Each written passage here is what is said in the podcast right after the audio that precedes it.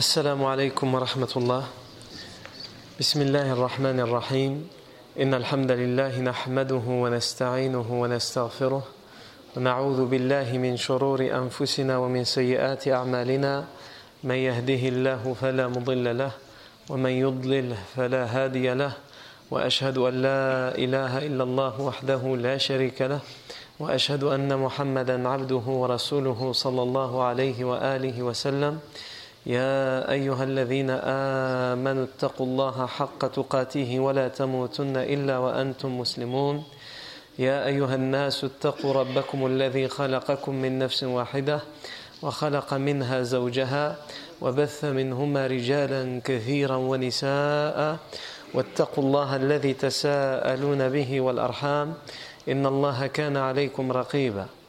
يا أيها الذين آمنوا اتقوا الله وقولوا قولا سديدا يصلح لكم أعمالكم ويغفر لكم ذنوبكم ومن يطع الله ورسوله فقد فاز فوزا عظيما.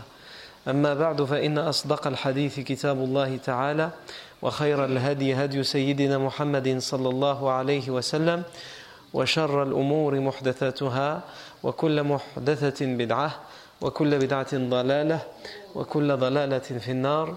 ثم أما بعد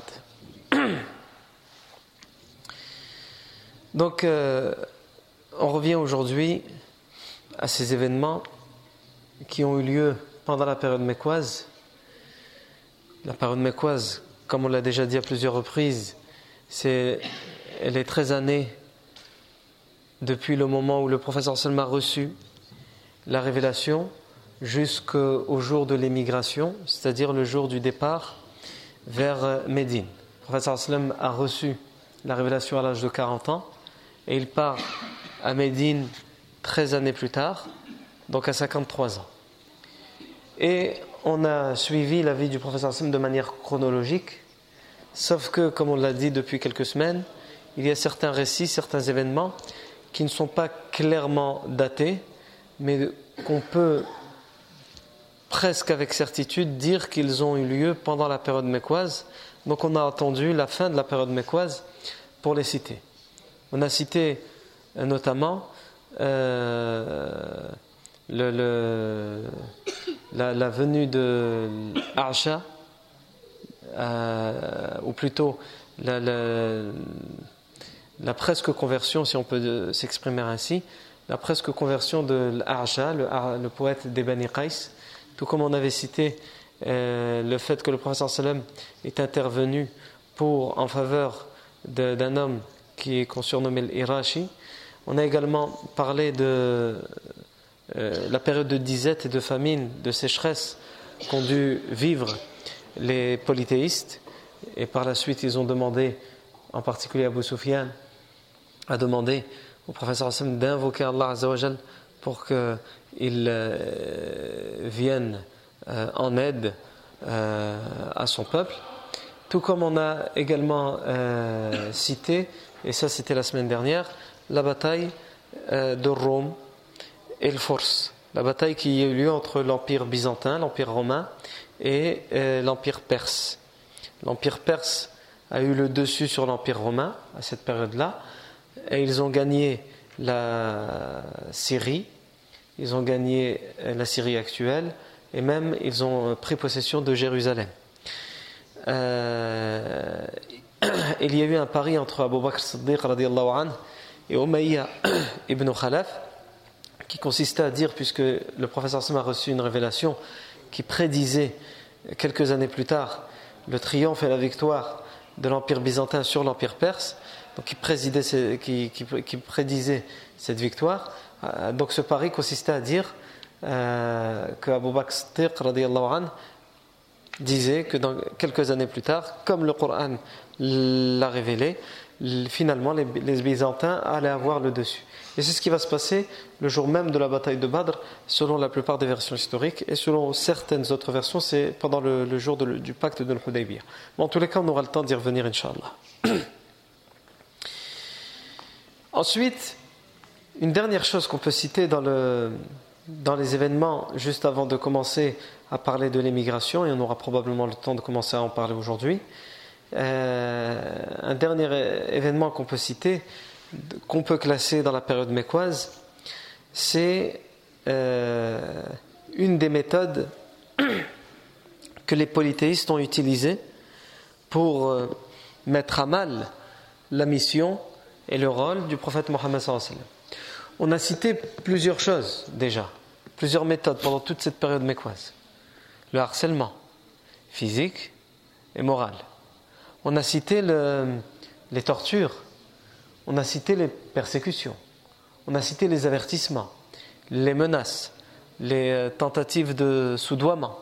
On a euh, cité le chantage, on a cité la mise en quarantaine, on a cité les tentatives d'assassinat du prophète Mohammed. On a cité énormément de choses, mais il y a aussi autre chose que les polythéistes se sont attachés à faire. C'est que ils savent, d'une certaine manière, que la religion de l'islam est proche de celle des chrétiens et des juifs. Et il existe des chrétiens et des juifs, même s'ils sont en minorité à cette époque-là, il, existe des chrétiens et des juifs dans la péninsule arabique, surtout des juifs. Les juifs sont plus nombreux que les chrétiens dans la péninsule arabique à cette époque-là. Et donc, ce que les polythéistes font, ils vont voir des juifs et des rabbins juifs, en particulier ceux de Médine, puisqu'il y en a pas mal, il y a pas mal de tribus juives qui résident à Médine, ils vont les voir et ils les questionnent au sujet des choses qui ont été révélées par Allah à Moussa. Pour, euh, d'une certaine manière, venir auprès du professeur sallam et lui poser des questions sur ces choses qui ont été révélées à Moussa pour voir si le professeur sallam dit vrai. Ou plutôt, ils ne viennent pas dans l'intention de voir si le professeur sallam dit vrai, eux, ils sont persuadés que le professeur sallam dit faux. Donc ils veulent, d'une certaine manière, bloquer le professeur sallam. Et ainsi prouver, se prouver à eux-mêmes et prouver aux autres qu'il n'est pas prophète. Donc ils ont été, par exemple, parmi les choses qu'on peut citer, c'est qu'ils ont été voir les juifs et les rabbins juifs et ils leur ont dit qu'est-ce qu'on peut demander à Mohammed sallam qui sera une question extrêmement compliquée pour lui? Les juifs lui ont dit Posez-lui la question de ruh, de l'âme. Interrogez-le au sujet de l'âme. Saluhu. Interrogez-le au sujet de l'âme. Donc ils vont venir et ils vont, le questionner, ils vont l'interroger. Ils vont lui dire Que peux-tu nous dire au sujet de l'âme, de ruh? Qu'est-ce que ruh? Ou qui est ruh? Puisqu'ici le ruh, c'est le, Coran qui va y répondre. Et il t'interroge au sujet de ruh. Mais ici, les mufassiroun, les exégèses ont divergé. Certains disent ici, quand ils ont dit quand ils l'ont questionné au sujet de Ruh, ils parlaient de Jibril. D'autres ont dit non, ils parlaient d'un ange, d'un autre ange, plus spécifique. Comme ça a été rapporté euh, selon la parole de, de, de Ali ibn qui a été affaibli par la plupart des spécialistes des narrations. Donc ils ont, ils ont dit interrogez-le au sujet de Ruh. Certains ont dit c'est un ange, d'autres ont dit c'est Jibril, et d'autres ont dit non, Ruh c'est l'âme, l'âme qui est dans le corps humain. Questionnez-le au sujet de l'âme. Qu'est-ce que l'âme? Il ne saura pas vous répondre. Et ils savent pourquoi il ne saura pas lui répondre. Parce que l'âme fait partie de Alam al du monde de l'invisible. On sait qu'elle existe, mais ce n'est pas quelque chose de palpable qu'on peut bloquer dans une cage, sous un microscope, dans un scanner, pour scruter et en faire des, découvertes. L'âme existe, elle est en nous. C'est ce qui fait la différence entre un homme vivant et un cadavre. Entre un homme vivant et quelques instants plus tard il est mort, c'est quoi la différence? C'est que dans le corps il n'y a plus d'âme, l'âme est sortie. Et d'ailleurs même scientifiquement, il y a des études qui ont démontré que quelqu'un qui, qui meurt, au moment de mourir, il perd euh, quelques dizaines de grammes, sans savoir expliquer pourquoi. Mais ils savent dire précisément, avec les recherches qu'ils font, qu'au moment où quelqu'un décède, il y a une perte de poids de quelques dizaines de grammes. Donc en un moment, il a perdu quelques dizaines de grammes. Alors qu'il n'a euh, rien fait de spécial. Yani. Non. L'âme, comme les versets nous le disent et comme les, hadiths nous le disent, l'âme sort du corps au moment de la mort. Donc ce qui fait la différence entre la vie et la mort, entre un homme qui est vivant et un homme qui est mort, c'est l'âme. Il y a l'âme dans le corps, il est toujours vivant. L'âme est sortie, il n'est plus vivant, il est mort. Non. Puisque le corps il reste là, mais l'âme elle monte au ciel.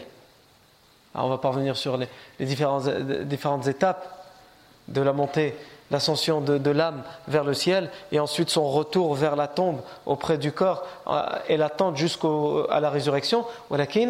En tout cas, l'âme se sépare du corps. Non.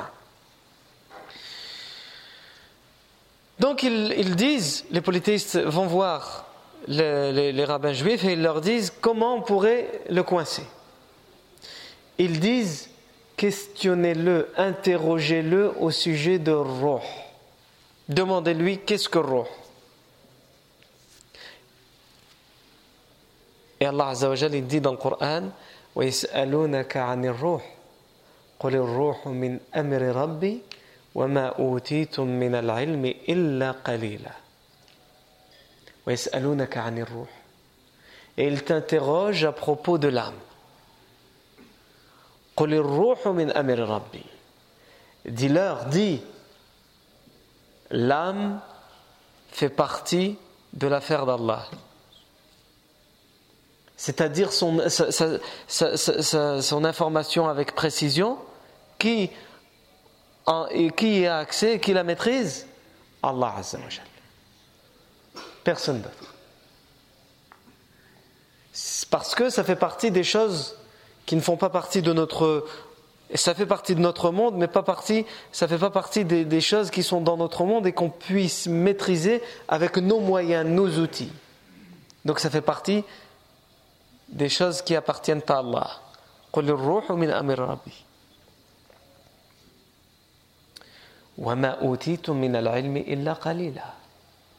Et vous n'avez eu comme science et comme connaissance que très peu de choses. L'homme, il croit qu'il connaît beaucoup, mais il connaît rien. Il connaît pas beaucoup. Quand bien même il avance dans la science, il découvre des choses, la chose qu'il connaît, ce n'est que la partie apparente de l'iceberg. Il ne connaît que peu de choses. Comme l'imam Sahnoun disait, quand quelqu'un apprend, c'est comme si, il dit, c'est comme si on pouvait couper la science en trois parties. Dès qu'il apprend la première partie, donc il a juste un tiers, il n'est même pas encore arrivé à la moitié. Il commence à apprendre, il a eu un tiers de la science. Cet homme, quand il a un tiers de la science, il s'enfle d'orgueil. Ah, il s'enfle d'orgueil, il est plein de prétentions, il se vante. Pourquoi? Parce qu'avec ce peu de science, ce un tiers de science, il pense tout connaître. Et il pense connaître mieux que tout le monde. Et il ose même faire face aux savants. Comme on voit aujourd'hui, combien de nos jeunes, avec leur langue empoisonnée, font du tort aux gens, aux océans, aux montagnes de science de notre communauté. Pourquoi? Parce qu'il a eu accès à quelques mots en arabe, hein, quelques vidéos sur YouTube qui durent 1 minute 30, 2 minutes 15, où on, on crie à l'innovation sans aucun autre argument, et la personne pense, mashallah, qu'il a la science infuse. Alors il vient et il dit, et il montre du doigt, il dénigre et méprise ceux qui ont passé toute une vie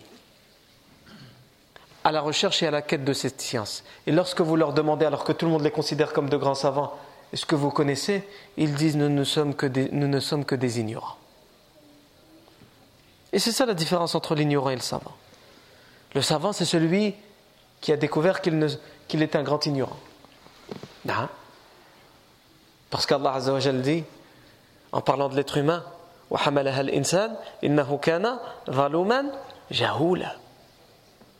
L'homme l'a pris en parlant de l'amana. Pourquoi? Parce que l'homme est injuste. Il est injuste envers lui-même.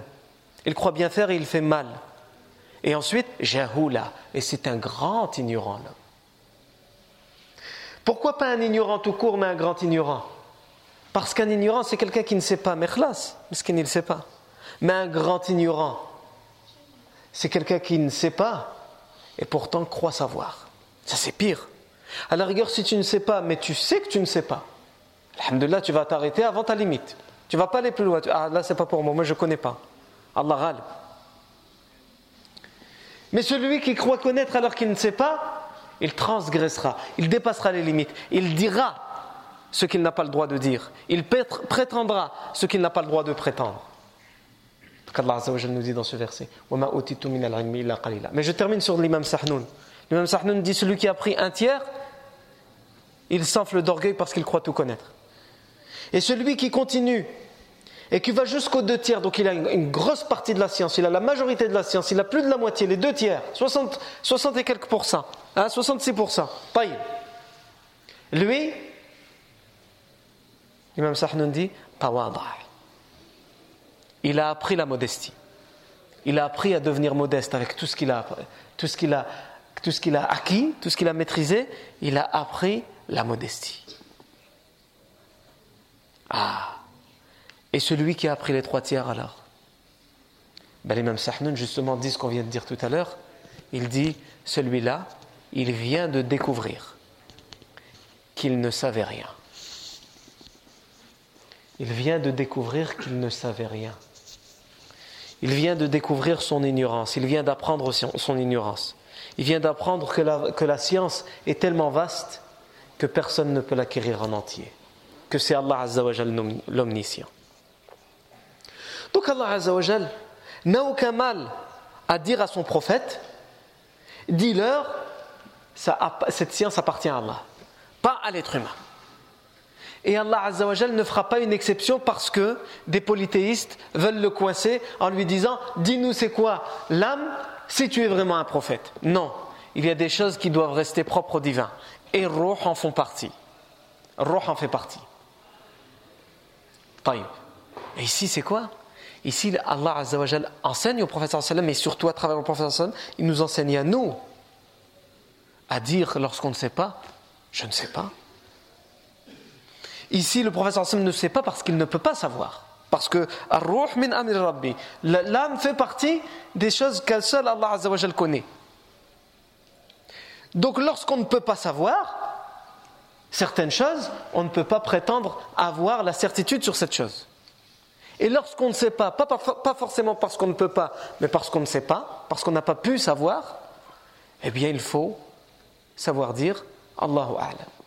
Comme le disait le compagnon Abdullah ibn Mas'ud, radiallahu anhu. Il dit lorsque les gens savent, qu'ils disent ce qu'ils savent. Mais lorsqu'ils ne savent pas, il fait partie de leur science à eux de dire Allahu A'lam. Allah seul le sait. Et combien aussi de prédécesseurs pieux disaient la moitié de la science, c'est de savoir dire au bon moment Allahu A'lam. Allah c'est mieux, je ne sais pas. Allahu A'lam. Aujourd'hui, les gens n'arrivent même plus à dire Allahu A'lam lorsqu'ils ne savent pas. Ils se sentent obligés de devoir répondre quelque chose, de devoir dire quelque chose. C'est comme le, celui qu'on avait surnommé Mufti Khunfushar. Le Mufti de Khunfushar. C'est quelqu'un qui est parti, ses parents l'ont envoyé acquérir la science religieuse dans des contrées lointaines. Pendant que ses camarades apprenaient, lui est parti s'amuser. Il travaillait, il s'amusait, il a... pendant que tout le monde apprenait. Lorsqu'il est revenu dans son voyage, tout le monde était content, ils ont dit enfin on a un savant. Il est parti des années, on a un savant. On peut lui poser des questions sur tout ce qu'on veut, il va savoir nous répondre.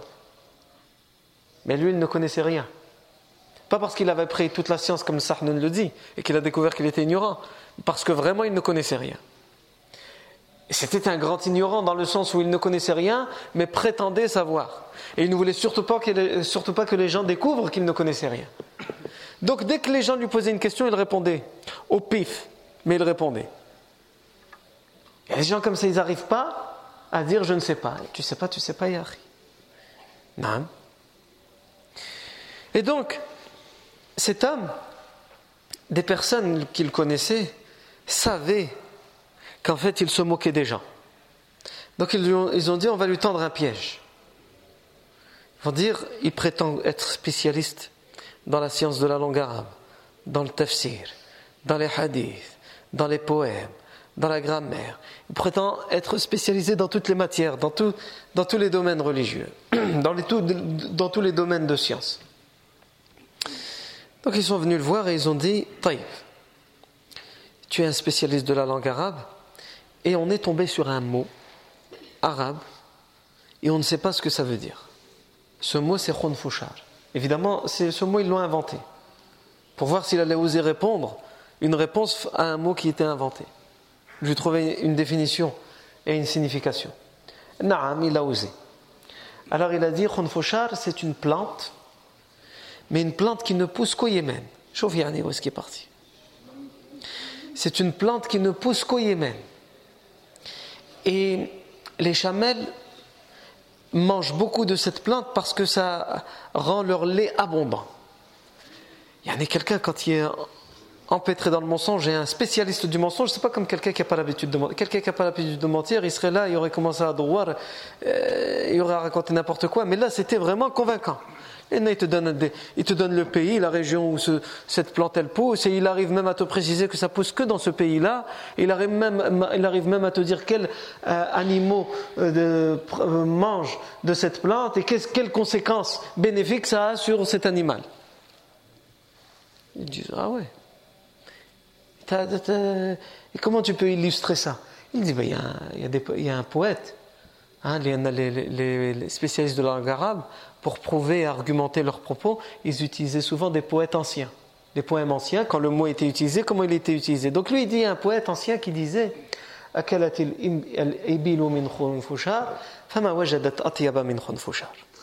poète ancien disait Les chamelles ont mangé du khunfushar et ils n'ont rien trouvé de plus délicieux que le khunfushar. Et il a dit, et d'ailleurs il y a même un hadith sahih dans lequel le professeur Hassan dit Khonfouchar, et là ils l'ont arrêté, ils ont dit stop, tu as menti sur les, poèmes, sur les poètes, tu as menti sur la langue, et maintenant tu veux mentir à propos du professeur sallam Et le professeur Hassan dans un hadith sahih, il dit celui qui ment à mon sujet, qui me fait dire ce que je n'ai pas dit, sa place pour l'enfer est réservée. Donc ils l'ont arrêté là. Ils ont dit ce mot, on l'a inventé. Non. Ah, là, il a été Il a été bloqué. Mais il y en a, même quand tu leur ramènes la preuve qu'ils sont coincés, ils continuent dans le mensonge. Et ça, c'était l'exemple d'un ce qu'on appelle un qassas, au temps de l'imam Ahmad ibn Hanbal, rahimahullah. Les qassas, c'est ce qu'on appelle les narrateurs, ceux qui racontaient des histoires, les légendes de l'époque. Sans, aucun moyen d'authentifier l'histoire, juste on raconte l'histoire de Antar, de je ne sais pas qui, sans savoir si c'est vrai ou pas. Et il y avait des, des majlis comme ça, des assemblées, où les gens aimaient aller les voir, ces gens-là, parce qu'ils racontaient des histoires d'aventure, avec des choses extraordinaires dedans, des, dragons à deux têtes, des flammes qui sortaient, etc. Les gens aimaient ça. Et c'était à l'époque de qui? De Ahmad ibn Hanbal, de Yahya ibn Ma'in. Et l'assemblée de Ahmad ibn Hanbal ou Yahya ibn Ma'in, il n'y avait que quelques personnes qui venaient. C'est la minorité qui connaissait la valeur de leur vivant de ces gens-là. Et c'est Qassas, le Qassas, on ne connaît pas son nom. Je vous raconte l'histoire de ce Qassas, on ne connaît pas son nom. Hein? de son vivant, il était très connu. Tous les gens de la ville aimaient écouter ses histoires. Mais aujourd'hui, on ne connaît même plus son nom. Il est parti dans les oubliettes de l'histoire. Par contre, l'imam Ahmad ibn Hanbal, lui, on le cite avec son nom. Et avec, avec le nom de son père, Ibn Hanbal, fils de Hanbal. Son professeur Yahya ibn Ma'in, on le cite avec son nom et le nom de son père, Yahya ibn Ma'in. Ils ont entendu, Ahmed ibn Hanbal et Yahya ibn Ma'in, qu'il y avait quelqu'un qui racontait des histoires extraordinaires et qui prétendait que ces histoires étaient toutes des histoires authentiques. C'était connu à l'époque que les Qassas racontaient des histoires, mais elles n'étaient pas authentiques. Les seuls qui racontaient des histoires authentiques, c'était les muhaddiths. Mais il fallait s'asseoir devant eux, c'était de la science et c'était pas forcément intéressant, c'était pas forcément ce qu'on voulait il ramène avec précision comment il faut faire le lourdeau, etc. Les gens, ils voulaient les histoires avec des dragons à deux têtes, les flammes qui sortent par les oreilles, avec euh, une sirène qui apparaît euh, dans la nuit euh, dans l'océan. Ils voulaient des histoires comme ça, les gens. Donc ils se sont dit, taïb, on va aller voir ça. Eux, c'est des spécialistes de narration. Ils veulent, ils vont dans, dans, dans, dans l'optique d'apprendre si vraiment il a quelque chose à leur ramener d'authentique et ils vont dans une de ces assemblées. Et ce Qassas commence à raconter des histoires à dormir debout. Et il termine par dire, et ces histoires sont authentiques. Je les ai entendues de mes propres oreilles de l'imam Ahmad ibn Hanbal et de Yahya ibn Ma'in. Alors que l'imam Ahmad ibn Hanbal est présent et Yahya ibn Ma'in est présent. Ils sont connus de leur vivant de nom. Mais à l'époque, il n'y a pas la télévision, il n'y a pas Internet, il n'y a pas les photos. Donc les gens, ils connaissent les noms, mais s'ils ne l'ont jamais vu, ils ne savent pas c'est qui. Comme cet homme, il prétend avoir appris chez eux, mais qu'il ne les a jamais rencontrés de sa vie, il cite leurs noms, mais il ne les a jamais vus. Donc il ne sait pas qu'ils sont juste en face de lui. Il les regarde en disant Moi, j'ai entendu cette histoire de euh, Ahmad ibn Hanbal en, les montrant probablement, de Yahya ibn Ma'in sans savoir que c'était eux. Non. Et donc, à la fin de, de, son cours mensonger, totalement inventé, vont le voir. Et lui ont dit Tu as dit pendant l'assemblée que tu as entendu toutes tes histoires à dormir debout de Ahmad ibn Hanbal avec des chaînes de transmission sûres que lui-même a rapportées, et de Yahya ibn Ma'in. C'est bien ça. Il a dit oui, oui, c'est ça, de mes propres oreilles. Hein. C'est pas quelqu'un qui est. Parce que vous pourriez dire, si quelqu'un vient me le dire, non, non, moi c'est moi, et directement Ahmad ibn Hanbal. Il n'y a pas quelqu'un entre les deux qui aurait pu mentir ou là. C'est moi. Maintenant, comment tu fais si on te dit que moi, c'est moi, Ahmad ibn Hanbal, et lui, c'est Yahya ibn Ma'in? Et nous, on t'a jamais vu, et on n'a jamais raconté ces histoires-là, on les a jamais entendues de quelqu'un d'autre que toi. Et il s'est mis à rire. Il s'est mis à rire devant eux. Et il a dit, mais qu'est-ce que vous pouvez être fous, vous deux? Vous pensez vraiment que dans le monde entier, il n'y a, que vous deux qui peuvent s'appeler Yahya ibn Ma'in et Ahmad ibn Hanbal Il y a plein d'Ahmad, fils de Hanbal, et plein, plein de Yahya ibn Ma'in. C'est pas de vous deux que je parlais, moi. C'est d'autres Non. Il y, en a, il, y en a, il y en a certains, même dans le mensonge classe, il va aller jusqu'au bout. Même quand il arrive au fond, il continue à creuser. Et là, ça devient ridicule, ça ne sert, à rien de continuer. Comme l'imam Shafi'i disait, je peux débattre avec mille, ignorants, jamais je n'aurai le dernier mot. Alors que si je débat avec un seul savant, je peux avoir le dernier mot. Pourquoi? Le savant, quand il vient, il vient avec l'ikhlas, avec la sincérité. Il ne vient pas pour dire je vais montrer que j'ai raison et que lui il a tort. Je vais prouver à tout le monde dans mon débat que moi j'ai raison et que lui il dit n'importe quoi. Il vient avec la sincérité, avec ses arguments, pour montrer pourquoi il pense avoir raison. Mais il est prêt à entendre l'argument de l'autre, et si l'argument de l'autre est plus convaincant, lui-même, devant tout le monde, il va dire J'étais dans l'erreur. Moi, je n'avais pas connaissance de ce texte. Subhanallah, vous avez entendu ce qu'il vient de dire? Non. Et en plus, ce texte est authentique, donc je reviens sur tout ce que j'ai dit. Ça, c'est les savants. Donc c'est pour ça que l'imam Shafi'i dit avec un seul savant, c'est possible que je puisse avoir le dernier mot. Mais avec mille ignorants, c'est impossible. Il y en a un ignorant, même s'il ne connaît pas, même s'il n'a pas les arguments, lorsqu'il vient débattre avec toi, pourquoi il vient débattre avec toi? Pour dire qu'il a raison, s'il ose, s'il ose venir. C'est pour dire qu'il a raison. Donc de toute façon, il est venu en étant fermé, en étant fermé à tout ce que tu vas dire. Et ça, ça fait penser malheureusement à certains de nos jeunes aujourd'hui, qui dévient et qui, on en a parlé tout à l'heure, qui montre du doigt les savants et qui ose même dire nous on dit et on met en garde contre les savants. Taïb. Et lorsque toi, avec le peu de choses que tu as, parmi les arguments et parmi la science, tu viens à eux et tu vas leur dire Taïb, viens, viens t'asseoir, on va, inshallah, poser les choses calmement. ah non, non, non, non, non, non. Moi je ne débat pas qu'il te dit. Qui vient Ah oh, moi j'ai pas, moi j'ai pas la science pour. Taïb. Masha'Allah. Yani, tu as la science nécessaire et suffisante pour montrer du doigt, dénigrer, mépriser quelqu'un qui a passé toute sa vie dans la science et qui est reconnu par la plupart des savants de son époque. Ça, tu as la science suffisante pour le faire. Mais moi, qui ne suis pas un savant, qui suis à peu près un ignorant comme toi, peut-être un peu moins, mais là, tu n'as pas la science nécessaire pour me présenter tes arguments. C'est pas pour débattre, c'est juste pour me présenter tes arguments à toi qui t'ont convaincu qu'il faut montrer du doigt, qu'il faut mépriser, qu'il faut dénigrer. Si tu en es convaincu, tu devrais être à l'aise, ne serait-ce que pour présenter tes arguments. Juste sur cette question-là, puisque tu te permets de le faire et tu en es convaincu. On ne te parle pas des autres choses. Non. Et ça, ça m'arrive à moi personnellement. Une fois, quelqu'un est venu me voir et m'a dit euh, Je dis aux gens de ne pas t'écouter. Je lui ai dit Tu sais que moi, j'ai dit, jamais dit à personne de m'écouter? Il m'a dit, moi je dis aux gens de ne pas t'écouter. Je lui ai dit, est-ce que toi tu sais que moi j'ai jamais dit à personne de m'écouter? Qui je suis moi pour demander aux gens, écoutez-moi moi Et toi, tu n'as rien compris. Dis-leur ce que tu veux, Yahri. Chacun a sa raison, chacun il fait ce qu'il veut. Tu crois que moi je vais avoir l'audace et le culot de dire aux gens, écoutez-moi? Agib. Il a dit, mais juste, je voulais te dire, c'est parce qu'une fois, dans un de tes doros, j'ai entendu que tu as cité le Qardawi. Aïwa. Je lui dis, barakallahu fik. Je lui dis, bien, écoute pourquoi je l'ai cité. au moment où j'ai dit ça, il dit, stop. Moi, je ne suis pas venu pour débattre. Moi, je n'ai pas la science pour débattre. Moi, je vais partir. Qui vient Tu veux prendre tes jambes à ton cou? Yarni, toi, tu t'es permis de dire quelque chose, tu me le balances comme ça en pleine face, et moi, j'ai pas le droit de répondre.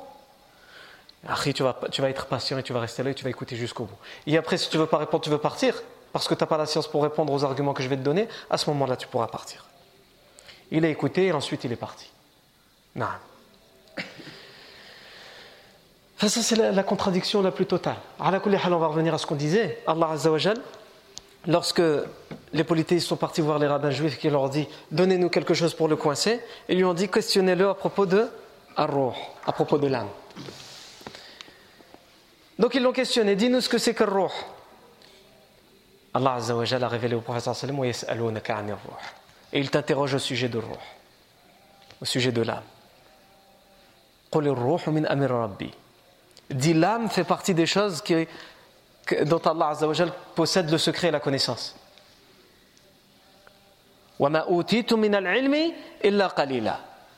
Mais vous n'avez reçu comme science que très peu de choses. Vous n'avez pas reçu beaucoup de science. Ah. Les, les polythéistes ont rapporté évidemment la révélation aux juifs. Les juifs, ils s'attendaient à quoi? Les rabbins juifs, ils s'attendaient à quoi à ce moment-là? À ce qu'il ose répondre quelque chose, à ce qu'il ose répondre quelque chose, et qu'on lui rétorque comment il a pu répondre à ça? Seul Dieu connaît Ar-Ruh. Eh bien, il a répondu ce qu'il fallait répondre. Il a répondu ce qu'il fallait répondre. Allahu A'lam. Seul Allah le sait. Dit l'âme appartient à Allah C'est l'affaire d'Allah Azzawajal. Et là, évidemment, ces rabbins-là n'étaient pas satisfaits de cette réponse. Ils n'ont pas pu dire qu'ils étaient satisfaits de cette réponse. Donc ils ont pris les, choses de manière personnelle et ils ont dit à ces polythéistes Nahnu.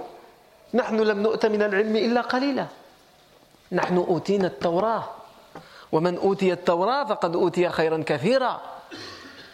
Ils ont dit à qui ça fait référence ça quand, quand ce verset dit illa qalila. Vous n'avez reçu comme science que très peu de choses. À nous?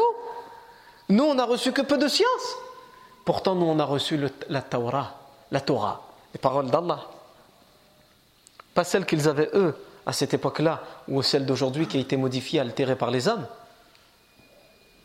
Mais à l'origine, la vraie Torah que Moussa a reçue, ce sont les paroles d'Allah On a reçu, nous, la Torah.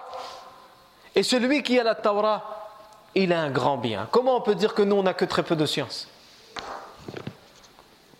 Parce qu'ils l'ont pris pour eux, ce verset. Mais le verset concerne tous les gens. Même si une minorité de Mufassiroun disent qu'il ne concerne que certaines personnes, les personnes de cette époque-là. Là, le concerne tous les gens. L'être humain est ignorant. L'être humain ne sait pas. Pose à n'importe quel scientifique le plus poussé, le plus expérimenté, celui qui a le plus de science au niveau de tout ce qui concerne l'univers et l'espace, dis-lui, il s'arrête tout l'univers, il va dire je ne sais pas. On le considère comme infini tellement il est vaste et qu'on ne peut pas. Pourtant, tout le monde sait qu'il a bien une, fin. Il ne peut pas être infini. Mais il va te dire je ne sais pas. Qui fais toi avec toutes les machines, avec tous les trucs? Tu ne sais Non, je ne sais pas. Donc l'homme est infiniment ignorant. Mais lorsqu'il a maîtrisé le peu de science qu'il peut maîtriser, dans sa petitesse, dans son petit monde, il croit tout savoir. Et il croit être au-dessus de tout. Non. Taïb. Donc ils ont dit, nous on n'a reçu que peu de science. On a reçu la Torah. Et Allah a révélé un autre verset pour répondre à cette prétention. Nous on a reçu la Torah, on a reçu beaucoup. Allah a dit dans surat, euh, les derniers versets de surat euh, la caverne, le kahf.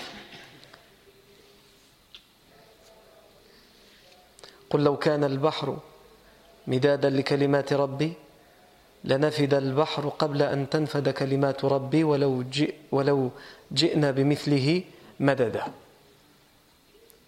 D'ici l'océan, toute l'eau qu'il y a sur terre, toutes les mers qu'il y a sur terre se transformaient en encre pour écrire les paroles d'Allah. La nafid al-bahr qabla an tanfada kalimatu rabbi. Il n'y aurait plus d'encre, il n'y aurait plus de mer avant même que ne s'achèvent les paroles d'Allah. Les paroles d'Allah seraient encore loin de s'achever. Et pourtant, il n'y aurait déjà plus d'encre. On viendrait, si vous voulez, à peine d'écrire l'introduction ou l'introduction de l'introduction. Et vous, vous prétendez avec la Torah que vous avez en plus altéré et modifié, avoir beaucoup de science. Vous pensez que la parole d'Allah, elle s'arrête à la Torah.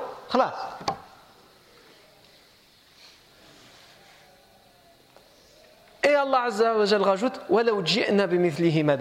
Et même si on devait imaginer que tous ces océans étaient terminés et qu'on ramenait encore le même nombre d'océans en renfort pour aider cette première encre qui s'est déjà achevée, eh, ce ces deuxièmes océans et ces deuxièmes mers se terminera encore une fois sans encore que les paroles d'Allah s'achèvent. Parce que les paroles d'Allah ne s'achèvent jamais.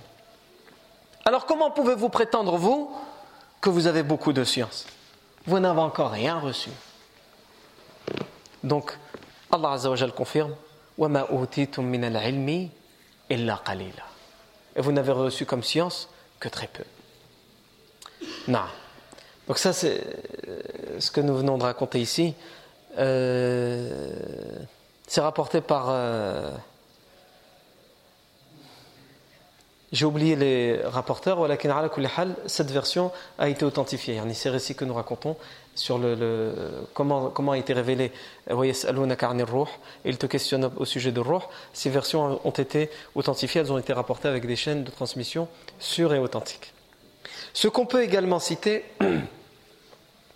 c'est que les polythéistes avaient également l'habitude de venir voir le prophète et d'exiger de lui des miracles. Si tu es prophète, fais-nous ça comme miracle. Si tu es prophète, fais-nous ça comme miracle. On veut ça, on veut ça, on veut ça. Yallah. Et là, on croira. Et on a des versions qui nous disent qu'un jour ils sont venus voir le professeur sallam et ils ont demandé quoi? Sa'ala alayhi wa sallam an yaj'ala lahum dhahaban wa an yunahi anhum al-jibal fiha. Donc ces versions authentiques également nous disent les gens de la Mecque, les polythéistes sont venus voir le sallam et ils ont dit on veut que le mont As-Safa, le mont connu Safa, aujourd'hui on voit plus c'est quoi le mont Safa. Il est à l'intérieur de la mosquée, mais avant il était à l'extérieur de la mosquée, c'était un petit mont, une petite dune. On veut que tu transformes pour nous le mont Safa en or. Même dans les miracles, ils sont cupides. Hein. Ils ne demandent pas quelque chose d'autre que de l'or. On veut avoir le mont, Safa, on veut le voir se transformer en or. Au lieu que ça reste de la terre et du caillou, on veut que ce soit de l'or. Ah, t'es prophète, tu peux le faire, tu peux faire des miracles. Yallah. Montre-nous Safa, fais-le transformer en or. Ou les montagnes qui y a autour de nous, il les, les, n'étaient pas connus pour être des gens qui étaient euh, des cultivateurs. D'abord parce qu'ils vivaient dans un pays aride, et en plus, ils étaient au milieu de, montagnes. Et c'est très difficile de cultiver sur la montagne, en pente, etc. Donc ils ont dit, et aussi on veut que tu nous affaisses ces montagnes, ces montagnes qui sont hautes autour de la Mecque, affaisse-les, rends-les comme des plaines, comme ça on pourra cultiver, dessus. Ça fait, c'est tout ce que vous demandez ou il y a quelque, chose d'autre? Non. Allah Azzawajal dans ses hadiths, on nous dit qu'Allah Azzawajal a dit au prophète In shi'ta آتيناهم بما سألوا فإن كفروا عذبناهم قال النبي صلى الله عليه وسلم لا يا لا يا ربي بل استأن بهم Allah Azza wa Jalla dit au professeur sallam Si tu veux, tu vois ce qu'ils t'ont demandé, c'est farfelu, c'est aberrant, mais si tu veux, nous le ferons. Si tu le demandes, si tu dis à Allah, transforme le mont Safa en or et affaisse les montagnes pour qu'ils puissent cultiver dessus, nous le ferons. Mais il faut savoir que si nous le faisons, Allah dit, il faut savoir que si nous le faisons, après il n'y aura plus aucun délai pour eux. Les tant qu'ils sont vivants, ils ont un délai pour se repentir, pour revenir vers l'islam. S'ils refusent de croire après ça, nous nous emparerons d'eux, nous les châtirons. Comme les peuples avant eux, ils ont été châtiés. Et le prophète a préféré dire non, ya Allah, ne le fais pas, plutôt laisse-leur encore, un délai. Non. Laisse-leur encore un délai. Et c'est aussi euh, pendant ce récit que Allah a, a révélé euh, وما, وما منعنا أن نرسل بالآيات إلا أن كذب بها الأولون. وآتينا ثمود الناقة مبصرة فظلموا بها. نعم. وما نرسل بالآيات إلا تخويفا. وما منعنا أن نرسل بالآيات إلا أن كذب بها الأولون. Allah Azzawajal dit Et la seule chose qui nous empêche d'envoyer des miracles, c'est parce que ceux d'avant eux y ont mécru. On a envoyé les plus grands miracles à ceux d'avant eux, ils ont refusé de croire. Ibrahim, son, peuple, ils lui ont préparé un bûcher géant. Eux-mêmes pour jeter Ibrahim, tellement il était géant ce bûcher, il y avait tellement des flammes et c'était tellement chaud, ils ne pouvaient plus s'approcher à quelques mètres de ces flammes pour jeter Ibrahim dans le feu. Ils ont dû le jeter avec une catapulte, tellement ils ne pouvaient plus s'approcher, tellement ce feu était ardent. Et ils ont vu devant eux Ibrahim salam tomber dans, son, dans ce feu, mais Allah a dit au feu Kuni bardan wa salaman ala Ibrahim. Soit fraîcheur et, sérénité pour Ibrahim. Que pour Ibrahim, pas pour les autres. Donc ils ne comprenaient pas, qu'est-ce qui lui arrive lui? Pourquoi il crie pas et pourquoi il s'agite pas? Pourquoi il crame pas? Donc ils s'approchaient, ils n'arrivaient même pas à s'approcher tellement c'était brûlant. Ils ont eu ce miracle. Est-ce qu'ils ont cru Ils n'ont pas cru. Pharaon et sa cour et ceux qui l'ont suivi ont eu les dix plaies. Ils ont vu le bâton de Moussa se transformer en serpent. Les spécialistes même de la sorcellerie se sont soumis et ont dit ce ne sont pas de la sorcellerie, ce n'est pas de la sorcellerie ce qu'a fait, fait, Moussa. Eux-mêmes, ils connaissent leur, métier. Pharaon les a convoqués, faites de la sorcellerie comme lui. Et quand ils ont vu le bâton de Moussa dévorer les leurs et qu'ils n'ont pas pu les faire réapparaître, ils ont compris que là, ce n'était pas de la sorcellerie. Ce n'était pas parce que la sorcellerie, c'est de l'illusion. Ils ont dit là, c'est, n'est pas de la sorcellerie, c'est pas comme nous. Là, c'est, c'est vraiment un miracle. Ils se sont soumis, ils ont cru, et Pharaon a refusé de croire. Il a vu même la mer être euh, dégagée en deux pour frayer un chemin pour Moussa alayhi salam et les siens. Et jusqu'au dernier moment, il a refusé de croire. Et au moment il a cru que c'était, au moment il a su que c'était fini pour lui, et là il a commencé à dire, ah, amantu bima amanat bihi banu Israël. Je crois en ce en quoi croient les fils d'Israël. Masha'Allah. Pourquoi tu dis pas Amantu Billah? Ceux en qui eux ils croient, maintenant je veux bien y croire. Hein. Même, même dans la façon de le dire, ils trouvent une façon yani, de, de s'en dégager et de s'en éloigner. Non. Taïb. Et on peut citer comme ça tous les, tous les prophètes, tous les miracles qu'ils ont eus. Et Allah Azza le dit. Et la seule chose qui nous a empêché d'envoyer des miracles, c'est que ceux avant eux, ils, ont refusé d'y croire, alors qu'ils ont eu des miracles. Et l'être humain, il est comme ça. Tu peux lui ramener ce que tu veux. Et ils ont le Coran aujourd'hui.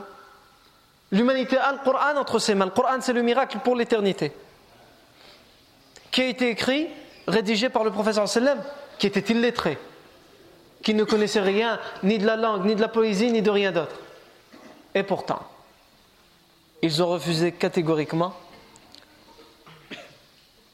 ils refusent catégoriquement de voir en, le Coran le miracle qu'Allah leur a laissé jusqu'à la fin des temps. Et ça, c'est l'être humain. L'être humain, quand il croit, est-ce qu'il a besoin d'un miracle? Est-ce qu'il a besoin d'un miracle pour croire? L'être humain, quand il croit, il ne croit pas parce qu'il a vu un miracle. Il ne croit pas parce qu'il a vu un Il croit parce qu'il a l'iman. Parce qu'il est guidé. Parce qu'il s'est guidé et Allah l'a guidé. Ou plutôt, Allah l'a d'abord guidé Mais pourquoi Allah l'a guidé? Parce qu'Allah a vu dans son cœur qu'il mérite la guider. Allah ne guide que ce qu'il mérite et n'égare que ce qu'il mérite. Et si par-dessus tout, après, il peut voir quelque chose d'extraordinaire ou un miracle, ce miracle ne viendra que conforter, qu'appuyer. Mais ce n'est pas parce qu'il voit un miracle qu'il va croire. Ça, ça marche pour le charlatanisme, pour croire en des gourous. Le gourou, il fait des drôles de choses, il fait croire, il fait voir des choses qui soi-disant n'existent pas pour, faire, pour euh, euh, mettre les gens autour de soi. Non. dit. Tu pourras demander à n'importe quel gourou d'empêcher la mort de venir, il ne pourra pas le faire. C'est ça le plus grand des miracles. Et même les prophètes ne pouvaient pas le faire. C'est pas ça le fait de croire. Le fait de croire, c'est pas de faire des choses qui sont impossibles de transgresser les lois de l'univers, les lois qu'Allah a mis en place pour notre vie. C'est pas ça, la foi. La foi, c'est au contraire se soumettre à ces règles et vivre dans ce cadre. Non. Et aussi l'événement qu'on peut citer, mais qu'on se gardera de citer aujourd'hui, qu'on citera plus tard, pas la semaine prochaine, mais qu'on citera dans la période médinoise, mais qu'on pourrait citer dans la période mécoise, c'est le mariage du professeur sallam avec Aïcha anha.